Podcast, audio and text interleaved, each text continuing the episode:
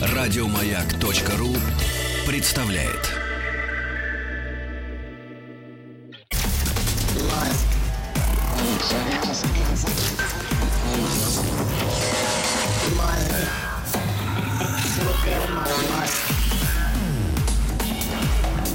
Объект 22. Мозг. Сначала коротко о научных боях, которые обычно по четвергам э, появляются в объекте 22. Напомню, что сейчас мы как-то так э, пытаемся готовить э, третий сезон, и я надеюсь, что с февраля сможем его запустить. Но не хочется в то же время бежать где-то впереди э, паровоза, но я думаю, что мы дойдем до этого обязательно, и я отдельно об этом скажу. Пока же добро пожаловать в подкасты, они есть и на сайте radiomayak.ru, и в iTunes, и в других источниках. Э, если говорить о научных боях, то подкаст так называется «Научные бои». Ну а сегодня «Мозг», так же, как и этот подкаст, а, называется. Это «Объект-22». Я Евгений Стаховский. И здесь уже Дмитрий Вячеславович Громов, доктор исторических наук, ведущий научный сотрудник Института этнологии и антропологии Российской Академии Наук. Дмитрий Вячеславович, здравствуйте. Здравствуйте. Да, спасибо, что нашли на меня время. И те, кто, может быть, вас знает, конечно, уже догадываются, о чем пойдет речь, поскольку вы известный специалист по субкультурам, Э, спасибо. Да, вообще. Поэтому, конечно... Большое спасибо. Ну, это правда, что уж что, да. Это, это не моя заслуга, это ваша как раз заслуга. Ну, тем мне приятнее с вами общаться. А, и я, когда думал о чем конкретно в рамках э, вашей специализации вот этой еще и узкой, да, э, поговорить, и в итоге обозначил э, сегодняшнюю тему как э, молодежные группировки и субкультуры. Но потом, что-то там чуть ли не в последний момент, мне показалось, что не слишком ли широкое это обозначение, то есть сразу и группировки, и сразу же субкультуры, поскольку мне представляется, что при возможности найти в этих определениях, в этих явлениях некоторой общности, это все-таки разные вещи. И, как я себе представляю, э, различаются они в своем самом фундаменте. Поскольку группировки, все время оговариваюсь, опять же, как я себе мыслю, э, группировки э, — это нечто организованное. Субкультура часто может возникать стихийно и, в отличие от группировки, вполне себе разнопланово, то есть неорганизованно. Это? Ну, э, очень сложное понятие терминов, которые употребляют при изучении молодежи. Их огромное количество. Есть понятие субкультуры, солидарности, просто сообщества. И э, очень часто люди путаются в том, что и как называется. На самом деле, вот для каждой, каждого конкретного сообщества, в общем-то, э, легче, используется тот, э, тот термин, с помощью которого его легче описывать. Вот когда речь идет об уличных группировках, все-таки имеется в виду э, такая, как я называю, пацанская среда, которая э, построена, как правило, по территориальному принципу, так вот исторически она э, выстраивалась по, принципу то, что вот молодые люди, которые живут на одной территории, которые взрослеют вместе, знают друг друга, учатся в одной школе, э, часто занимаются в одних и тех же секциях, они организуют, э, образуют какое-то сообщество. То есть это не то, чтобы это группировки. То есть вот группировка в том понимании, как вот группировка-группировка, это все-таки редкий случай. Э, большей частью вот эта пацанская среда, она не агрессивная, спокойная, но э, с ней э, происходит что? Она в какие-то моменты может объединяться, радикализ... радикализовываться, вот, делать какие-то активные действия, вступать в конфликты и так далее. То есть в основе ее нет какой-то криминальности, но из-за того, что это молодые мужчины, которые живут на одной территории, много общаются, они могут, в общем-то, делать э, всякие странные вещи. И тогда вот можно говорить о какой-то группировке, когда э, есть э, именно слаженность, есть э, иерархия довольно четкая, есть лидеры и так далее. Э, то есть, в принципе, э, вот этот переход пацанской среды в в группировке это такой вот процесс очень тонкий, и какой-то границы такой вот постоянной а, здесь проследить э, достаточно сложно. Да, я воспринимаю. Ну, вот в том-то и дело, что а в понятии субкультура присутствует э, два таких корня серьезных суп и культура. И когда мы говорим о субкультурах, понятно, что вот эти части культурные, да, э, постоянно приходится упоминать это слово, части э, культурного сообщества, вообще всего культурного пласта, так или иначе влияют на, на, на всю культуру, в отличие, как мне кажется, от группировок. То есть группировка может стать в итоге каким-то субкультурным явлением или культурным явлением. Ну, я вообще вам скажу, что я стараюсь слово субкультура не употреблять. Почему? Э, а слово сообщество мне больше нравится. Э, понятие субкультура, оно очень нагружена в научном смысле, очень много об этом писали, очень много разных толкований того, что, такого, что такое субкультура, как вообще к этому относиться. И э, у многих ученых, э, социологов, антропологов при слове субкультура сразу включается вот то, что они знают, э, те, ту теорию, которую они знают. Угу. Легче называть какие-то сообщества сообществами, уже если какие-то у них есть специфика, например, большое количество... Ну, ну вот э, субкультурой я для себя называю э, то сообщество, у которого очень много таких вот организующих признак, признаков, знаков. То есть есть самоназвание, есть э, стиль одежды какой-то, стиль музыки, э, какая-то совместная деятельность, которой они занимаются. Вот э, это э, действительно можно употреблять слово субкультура, когда мы описываем что-то такое. Ну, э, как пример я всегда привожу... Э, вот я из э, города Люберцы подмосковного, у меня, я отношусь к поколению люберов, и, соответственно, вот в середине 80-х годов была такая вот пацанская среда в Люберцах так же, как и повсюду. Ну, в Люберцах там немножечко на спорт было больше упора. Но вот э, появилась публикация в прессе, где говорилось о том, что есть такие ребята-любера, и вот эта вот пацанская среда, она сразу вот превратилась в субкультуру. То есть вчера были обычные люди, а сегодня вот уже субкультура, уже все знают, что это такое. грань, действительно. Да, тонкая грани, причем интересно было, что под эту субкультуру стали подстраиваться, то есть э, это стало действительно таким вот брендом, как сейчас говорят, под который начали подстраиваться все. Вот же оказывается важный еще один момент, когда это становится некоторым элементом для подражания. Ну, Даже Конечно. если ты, ну, скажем, по родовому, скажем так, признаку, да, не относишься к тому или иному явлению ну, появляется какой-то образ, под который подстраиваются э, все, кому этот образ интересен. Угу. И вот здесь очень интересный э, процесс, э, называется это моральной паники, когда какое-то, в общем-то, незначимое событие раздувается до сверхзначимых масштабов. Например? То есть как это выглядит?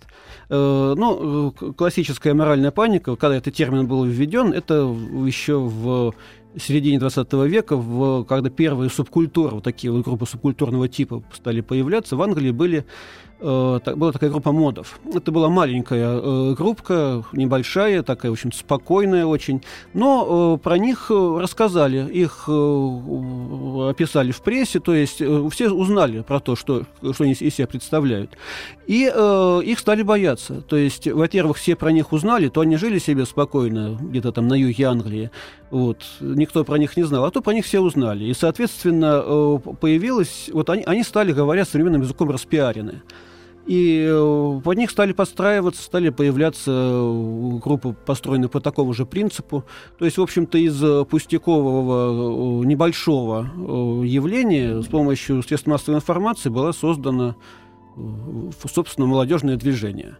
По такому принципу строится огромное строилось, возникало огромное количество субкультур, движений – и, в общем-то, вот этот вот механизм возникновения моральной паники, это действительно то, что всем нужно понимать, осознавать в своей реальной жизни. Потому что вот эти вот мифы общественного сознания о том, кто есть кто, кто что, кто что из себя представляет, то есть какие. И главное, есть... чего опасаться. Да, вот, вот, вот. Главное, чего опасаться, это то, что захватывает общество легко и мгновенно. Да, понимаю вас. Но здесь возникает вот какой вопрос, который мне кажется немаловажным. А, вы заговорили о 20 веке. А, если копнуть э, в историю, то хотя грани довольно условные и трудны, да, мы это выяснили уже, э, и тонки. Если копнуть в историю, только ли 20 век принес нам вот такие организованные сообщества? И где, опять же, та тонкая грань между, э, скажем, сообществом неким, да, э, пользуясь вашим э, любимым определением, и, например, некой ну, просто социальной характеристикой, скажем, 19-вечные денди – являются сообществом или субкультурой, или не являются? Ну, э, вообще субкультуры в современном их понимании появились после Второй мировой войны в связи с э, вполне такими конкретными процессами. Э, если, грубо говоря, у молодежи стало больше свободного времени и больше свободных денег. То есть до этого субкультуры найти сложно. То есть, вот скажем, если мы Э, обратимся к русской классике и посмотрим на образ Базарова, а это считается одним из первых, чуть ли даже не первым образом контркультурщика в литературе. То есть он, в общем-то, ведет себя как контркультурщик, он узнаваем. То есть он э, подчеркивает свои, свою инаковость по отношению к другим, он по-другому мыслит. То есть там множество таких вот черт. Вот. Но э, э образ нихилиста, его называют, по-моему, называют его в романе нихилистом. Uh-huh. Вот, по крайней мере, тогда это слово было на слуху. Вот это не было такого сообщества. То есть нихилисты, грубо говоря, не собирались где-то, не я даже подозреваю, что они не думали о том, что они нигилисты, вот что-то не знаю, этого не знаю. Вот. Но э, это действительно был слой, то есть слой, какой-то стиль, который тогда был, э, какой-то вот образ, которому вот про нигилистов не помню, но вот, например, там в времена Пушкина был образ э, такого вот скучающего, байронически настроенного молодого человека, который вечно грустен, вечно э, одет в темные тона. Тоскует, вот, как тос, блок. Вот, тоскует, тоскует, да, скучает. Вот то, как, как, как ну, и сам Пушкин именно так решил этим делом, то есть подстраивался. И исторические источники вот показывают, что действительно молодежь себя так вела. То есть был какой-то стиль поведения.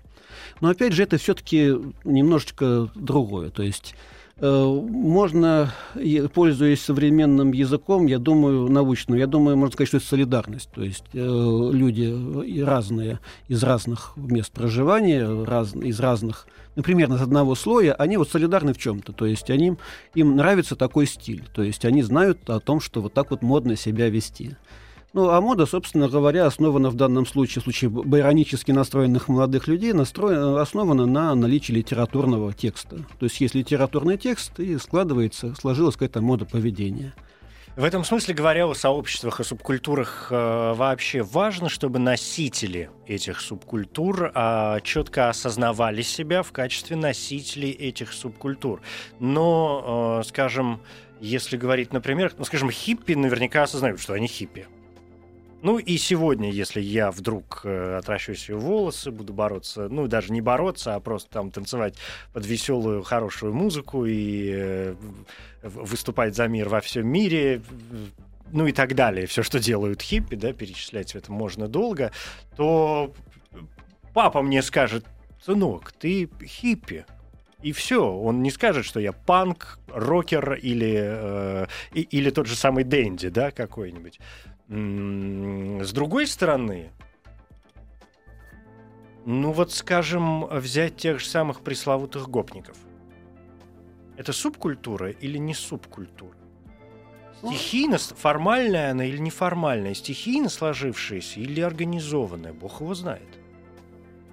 Вот, касаемо гопников, я никогда не употребляю субкультуры по отношению к ним. Во-первых, я слово гопник не употребляю. Это все-таки само название э, пацаны. Пацаны себя называют uh-huh. пацанами. Э, вот. Гопники это внешнее название, так сказать. Эк- экзоним есть такое слово. Э, вот. И это социально-возрастной слой, я бы сказал так. То есть это действительно какая-то вот слой населения, который возрастной, потому что это явно вот, э, старшее уже, уже в эту среду не входит, э, за редким исключением, и социальные, потому что ну, все-таки есть какая-то привязка к э, социальности. То есть, как правило, это необразованная такая молодежь, хотя всякое бывает. Туда входят и бывает вполне э, молодые люди из вполне интеллигентных семей. Ну, получается, что туда можно войти? Значит, должны быть какие-то отдельные определенные силы для того, чтобы по ним мы отделяли представителя одного сообщества от представителя другого сообщества. Ну, в случае пацанской среды это скорее там, умение за себя постоять, умение как-то Э, вести себя соответствующим образом. Ну, в общем-то, это э, стремится к обычным каким-то вот правилам оценки человека в обществе, когда вот человек приходит в общество, вот как он себя поведет, то есть будет ли он нормально со всеми относиться, ко всем относиться, или он, или он будет высокомерен, или он будет э, как-то заискивать. То есть в какой-то вот набор правил поведения, в общем-то, в разных сообществах одинаков. И есть определенные действительно Э, понятие исследования каким-то символом. Но тут тоже все э, сложно. Вот так вот нельзя сказать, что вот все, кто хиппи, те вот себя считают хиппи и выглядят как хиппи. То есть в любой э, субкультуре есть, скажем, категория людей, которые внешне выглядят так же, но их э, не, не считают настоящими, или, говоря вот такое слово появилось, true, э, uh-huh. субкультурщиками. Uh-huh. И, наоборот, люди, которые относятся очень примерно ко всему, по крайней мере, не следуют символике, э, вот, их считают настоящими и правильными. И даже есть такая закономерность. Э, в общем-то, новичок в субкультуре ведет себя более подчеркнуто правильно, чем человек уже, который давно здесь. То есть больше внимания уделяет символике, сленгу. Ну, в общем-то, в, в закономерности вхождения в группу они примерно везде одинаковы. Любой человек, который входит в какую-то группу, он Э, ведет себя подчеркнуто. Как Сначала надо показать, группы. что я свой, да, а потом да, уже можно и, расслабиться. И научиться, немножко. да, показать, что свой, научиться быть своим, показать себе, что я свой, и какие-то вот решить свои проблемы, ради которых пришел сюда и так далее. А когда человек уже точно свой, ему, в общем-то, как вы правильно сейчас угу. хотели сказать, и показывать-то особо нечего. То есть он сам уже по себе свой. Да.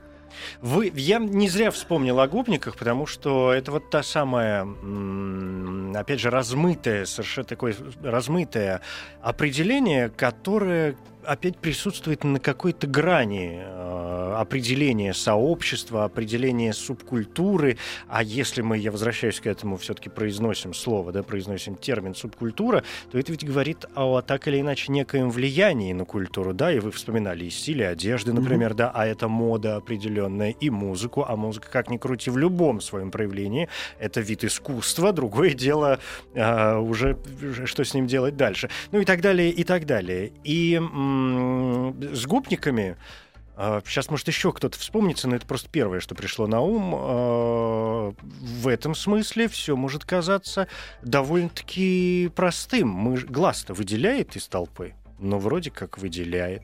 Стиль одежды определенный у них есть, да, не очень яркий, но теоретически, возможно, там на 90% как-то определить по внешним атрибутам.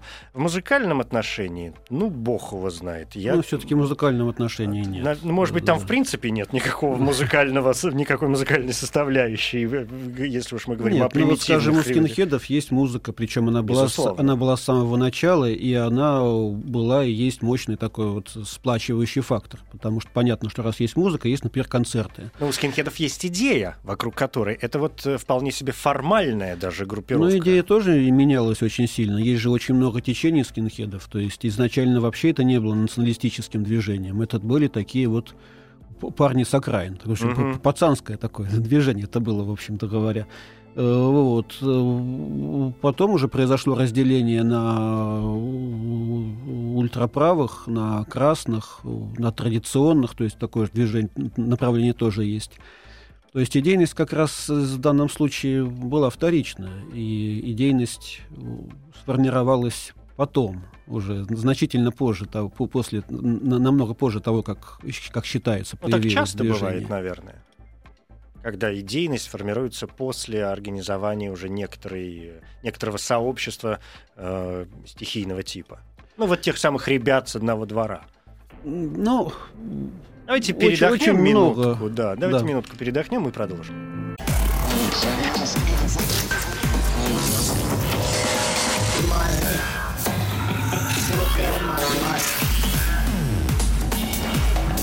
Объект 22. Мозг. Это «Объект-22». Я Евгений Стаховский. И здесь э, Дмитрий Вячеславович Громов, доктор исторических наук. Говорим о молодежных группировках, субкультурах или сообществах, да. Я, знаете, о чем э, подумал вот за эту нашу паузу небольшую. Все-таки хочется какие-то найти... А нету словаря какого-нибудь э, вот этого со сообщества родственнического, субкультурного, ну какой-нибудь человек, я не знаю, вы бы взяли и составили все по алфавиту А, Б, В. Ну, есть и огромное количество таких словарей. всех да, вот это... этих дел есть. Да, ну я уже не, не упомню. Словари сленга есть в большом угу. количестве, не всегда хорошие. Но сленг это уже продолжение. Да. Ну, это не думаю, что это такая уж интересная задача составлять большой словарь. Вот, интереснее изучать какие-то либо какие-то конкретные сообщества, то есть, в принципе, у нас в, в, в исследовательской работе есть два хороших момента. Это и само исследование, и потом что-то писать на эту тему. Ну, а это самое а вот главное. Обрабатывать конечно. материалы между первым и вторым это очень тяжело, угу. безрадостно да. и уныло. Понимаю. Ну вот я пытаюсь, тем не менее, действительно определиться с э, какими-то такими незыблемыми точками, которые бы позволяли нам э, говорить о тех или иных явлениях, о том, что да, это субкультура, да, это сообщество, а, а это так, это вот не очень, это какие-то другие ребята, которые, ну и бог с ними. Угу. Это во-первых. Ну, вот перед тем, как уйти, да. уйти на рекламную паузу, мы говорили о том, что у всех ли субкультур есть идеология, то есть угу. обязательно это вот если э, посмотри, э, поискать ядро, вот что вот главное в субкультурах, да, в общем-то, в любых, наверное, сообществах, э, это система ценностей. То есть э, какая-то система ценностей, э, вокруг которых люди объединяются. И это не обязательно идеология. То есть это, например, какой-то вид спорта. То есть люди любят заниматься совместно там, например, играть в футбол. Паркур. Вот, да, или Паркур, да. Или, э, не знаю, как сейчас, вот где-то вот в 70-е годы был баскетбол. То есть угу. под Москвой было место, где люди играли в баскетбол. Специально Но дел, съезжались. это целенаправленно, и они понимают, чем они занимаются. Да, они объединяются вокруг какого-то дела, и, соответственно, вот что-то вместе делают. Угу. А вот э, накрутится на это уже какая-то идеология или не накрутится, это уже не обязательно. Ну вот смотрите, и помимо, здесь еще да. закончу мысль, угу. помимо системы ценностей, еще очень важная э, вещь – это э, стиль, жизненный стиль. То есть вот идеологию, как показывают многочисленные исследования, люди меняют, то есть могут переключиться с одного на другое. А вот жизненный стиль э, все-таки э, меняют ну, намного тяжелее. То есть э, стиль главнее, чем идеология. Я понял, да. Принадлежность, ну что называется, такая официальная к сообществу важна, потому что вы сейчас э, напомнили, например, про спортивные какие-то вот эти дела, да, баскетболистов. Мы, и мы вроде как, или паркурщики, которые понимают, да, мы вот там паркурщики. У меня есть один знакомый, э, я в какой-то момент, э, ну, такой новый был знакомый на, на тот момент, и он лазил по крышам. Ну, знаете, угу. и мы как-то, то есть тот момент... Руфер когда... это называется. Да, да, да. И мы, когда, я помню, где-то в, у, через каких-то знакомых, где-то у друзей у нас э, произошло вот это знакомство, и я говорю, о, да ты руфер. Он говорит, нет. Он удивился, Он да. говорит, нет.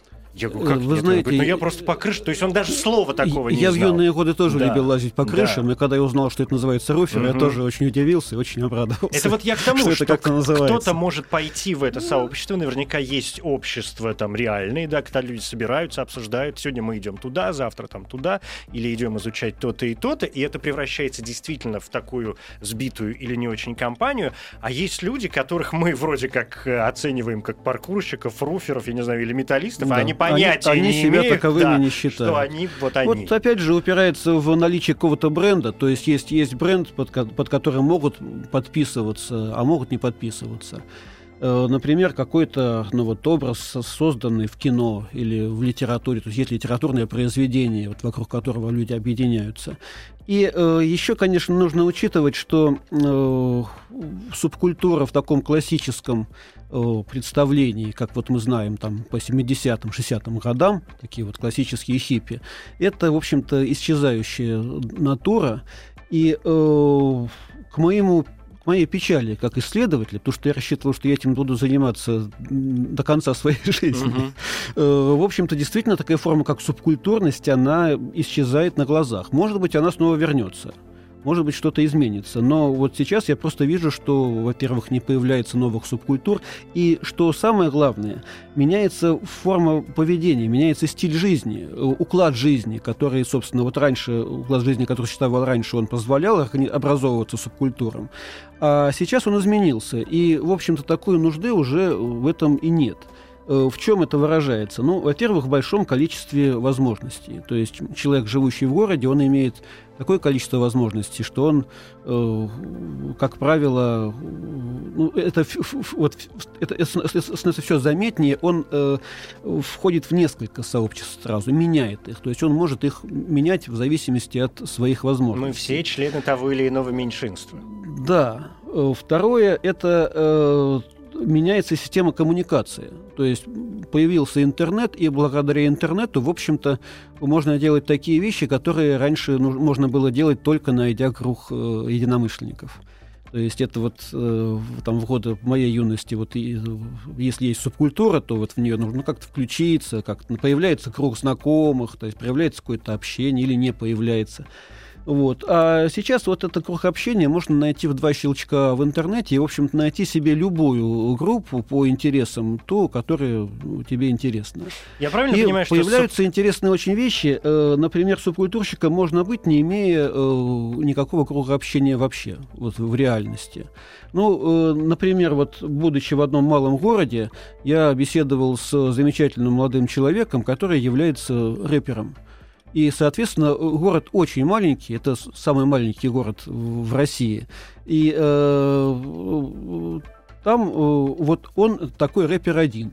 Э, там э, других рэперов нет. И он совершенно по этому поводу не комплексует и не страдает, потому что благодаря интернету он участвует во всех рэперских батлах, которые только, uh-huh. в которых только захочет. Вот. Благодаря тому, что у него есть там минимальный компьютер или даже телефон, он может писать свою музыку. Он знает э, рэперов э, в, так сказать, в радиусе 50 километров вокруг своего города. То есть они при желании могут встретиться. Он знает, вот там в том-то городе живет тот-то и тот-то, в том-то тот-то. То есть они могут встретиться, пообщаться.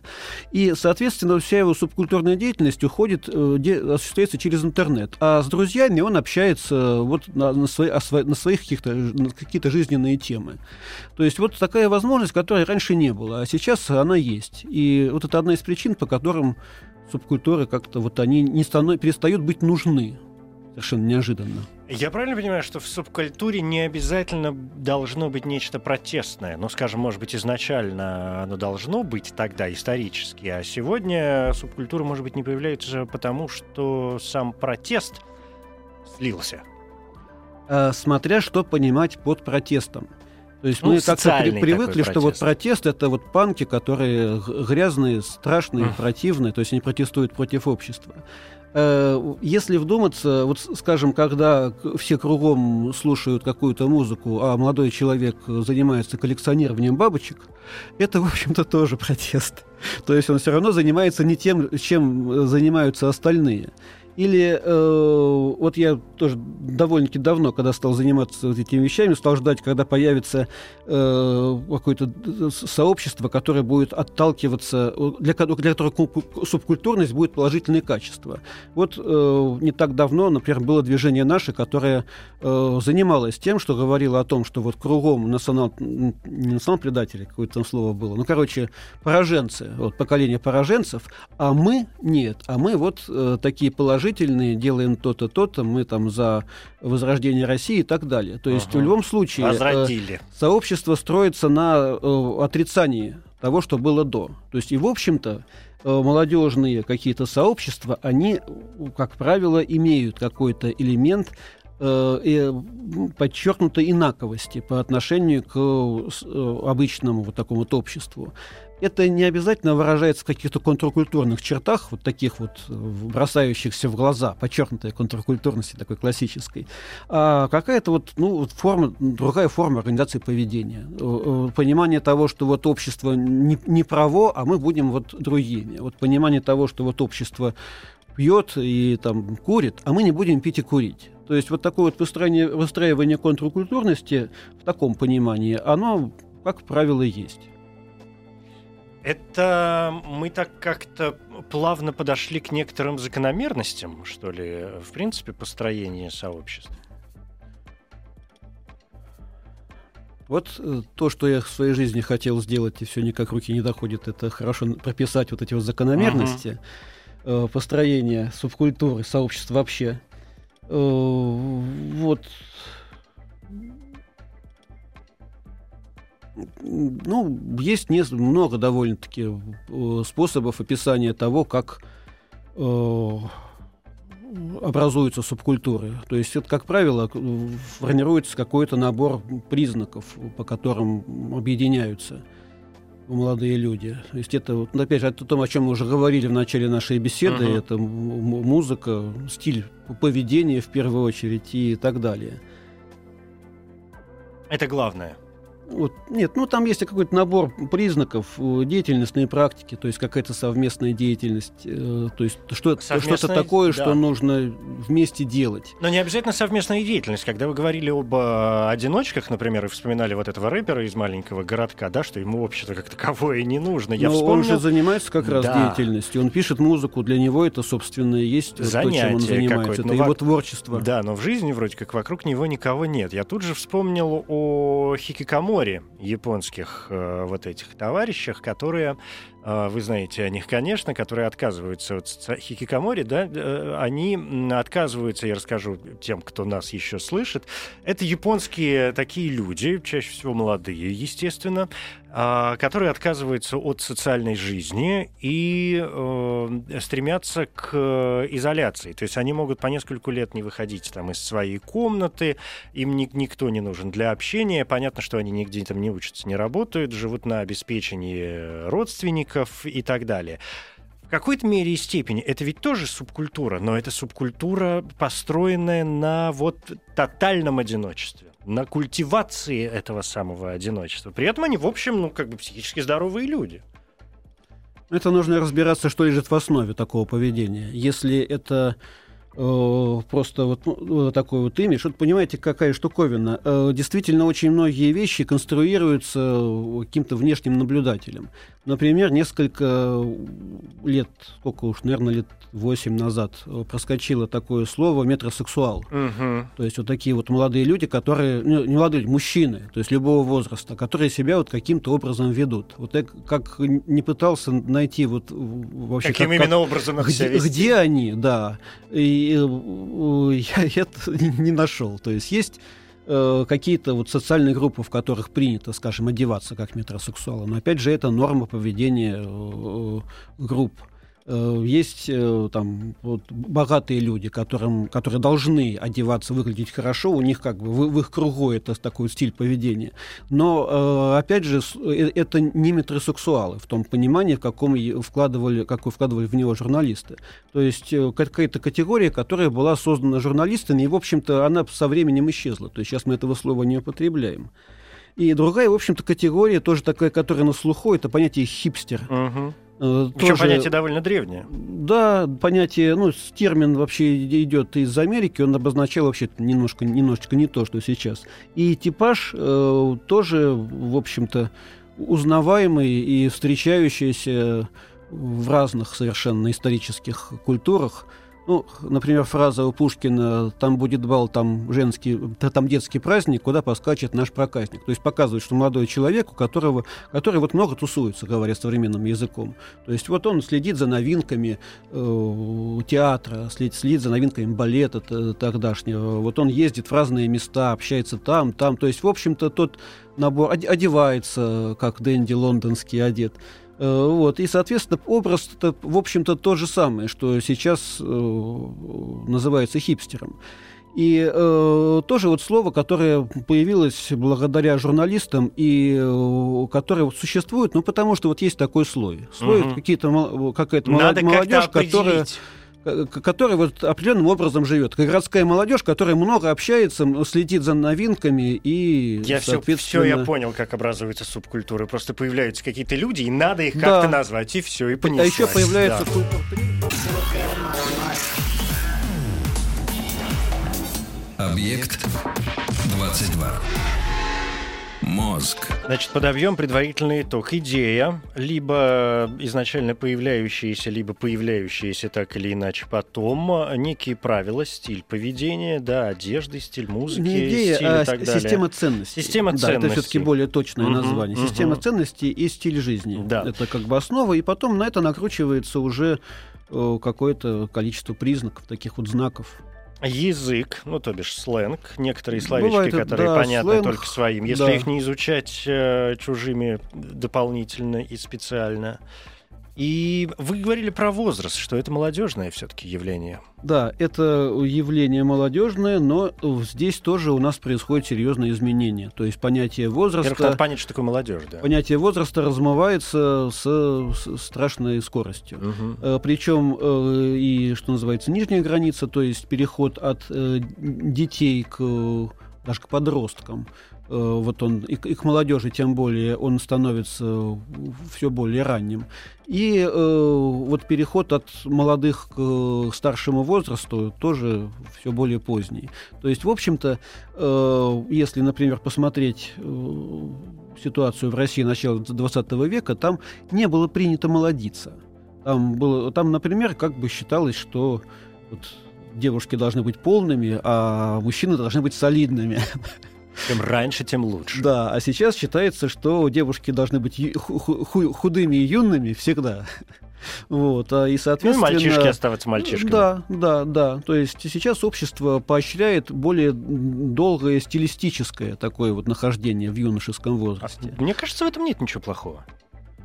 Мне Попытка тоже- сохранить свою молодость любыми средствами. Мне тоже кажется, Да. что в этом нет ничего плохого, но э, помимо вот таких вот стилевых э, вещей есть еще и более серьезные э, причины. Э, например, со временем все увеличивается э, период обучения, э, длительность обучения. То есть э, столько э, обще- э, много знаний, которые нужны для профессионала, чтобы вот стать перейти от, не, от э, никого к Мгм. профессионалу, что, в общем-то, этот период действительно довольно большой сейчас. Я думаю, что можно сказать где-то про 10 лет. Вот 10 лет – это вот период молодежности, когда действительно вот в это, в это время происходит такая комплексная социализация. Ну, Получается- возраст жизни человеческий в среднем увеличивается, я имею в виду в развитых, во всяком случае, Да, странах. и э, позже э, вступают в брак. То есть, э, собственно... Это вот- грамотная экономическая политика семьи. А как же, все, сначала ребенка надо рожать куда-то. Чего нищету-то платить? Вот платить. да, здесь множество причин, которые показывают, позволяют действительно вот это вот молодежному возрасту быть дольше. Э, Вообще еще такая есть интересная штуковина. Для каждого человека молодость заканчивается индивидуально. Я в свое время провел маленький опрос среди своих знакомых, э, узнать, когда, собственно, они считают, закончилась их молодость. И выяснилось, что для кого-то она закончилась, для моей одногруппницы она закончилась еще студенческие годы, когда умерла ее мама. Вот это вот момент, после которого она себя молодой уже не считает. Вот, для кого-то она, для моего друга она закончилась, э, ну, по-моему, ну, тогда, тогда еще не закончилась, когда я его об этом спрашивал. Хотя ему было уже значительно э, много лет.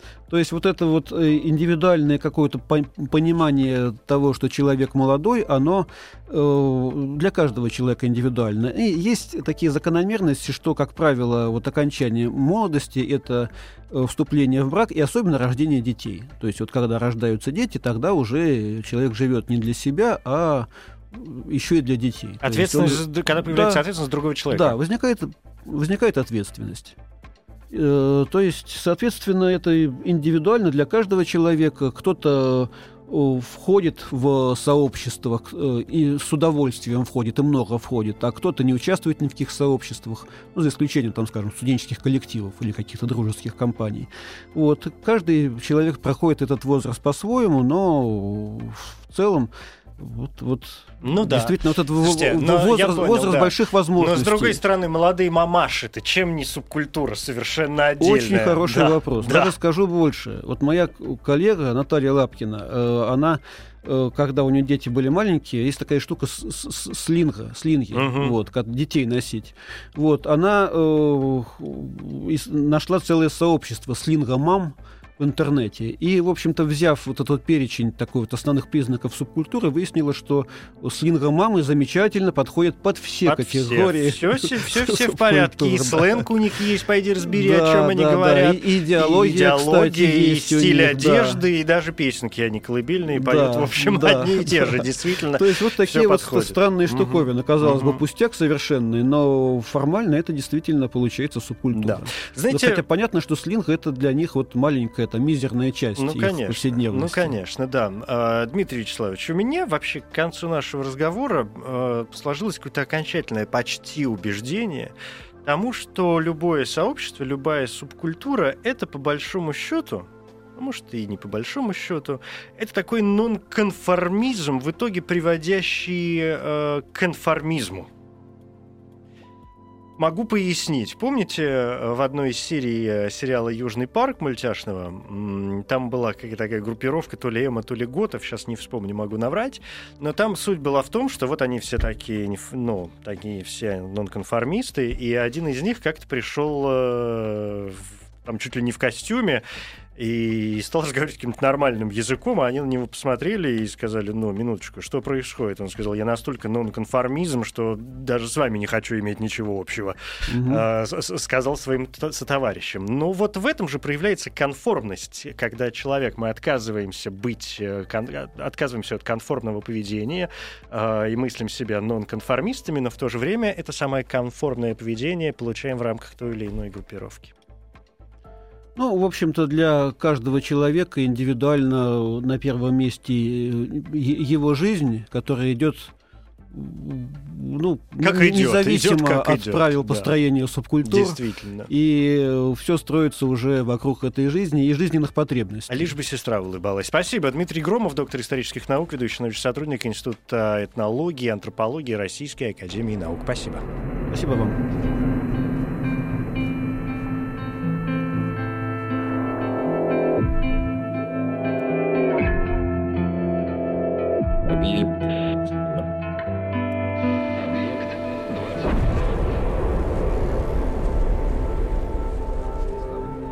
Объект 22. Еще больше подкастов на радиомаяк.ру.